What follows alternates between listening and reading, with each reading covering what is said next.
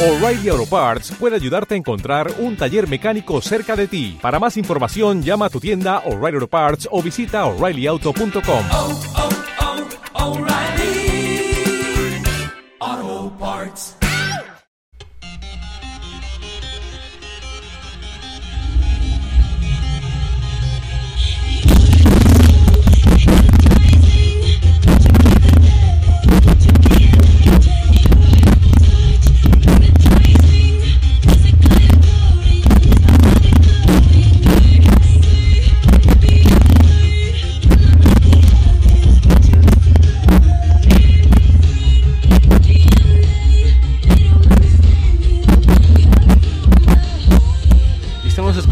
una canción de Katy Perry, esto es E.T., pero esta es una versión distinta, ya que le está tocando un chavo, una pequeña estrella de YouTube, tiene 22 años, no es tan pequeña, ¿verdad?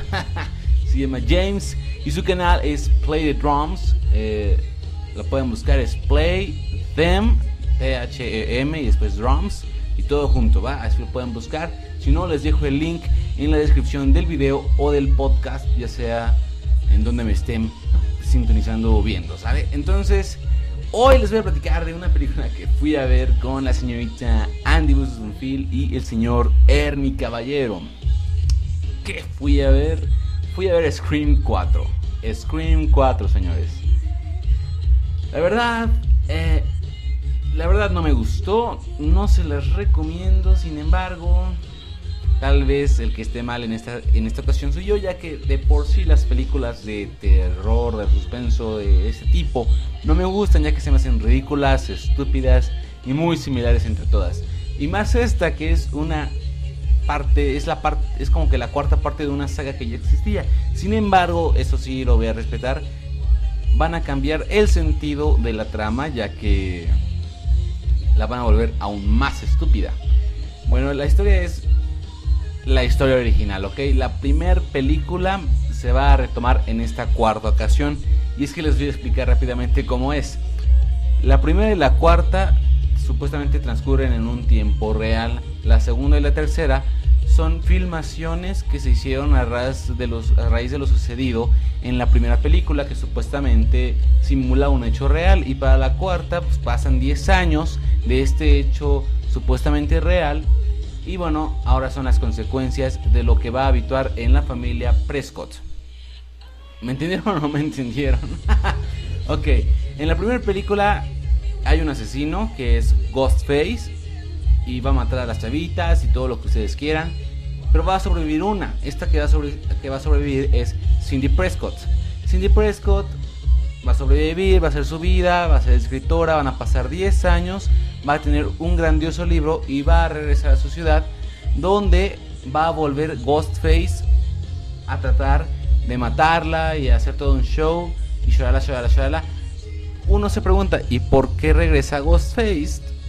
Pues porque en realidad no es el asesino, sino es la propia es una persona de su propia familia. No puedo decir quién es porque digamos que la trama de, de esta película, pues, pues es esa, ¿no? Que tengas que investigar quién fue el asesino del hoy, del presente, de, de este futuro de 10 años que ha ocurrido después del asesinato en, en Woodsboro.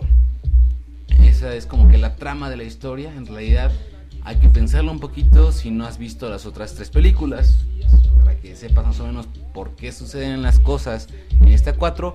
Pues escucha este podcast o ponte a ver las otras tres películas. Así que si quedó entendido, en la primera película cuentan la historia original, en la segunda y la tercera son como que refritos de, a ras de lo que pasó como una historia real y en la cuarta es el futuro de la historia de la primera contada ahora con otra situación totalmente diferente, cómica, estúpida y muy babosa.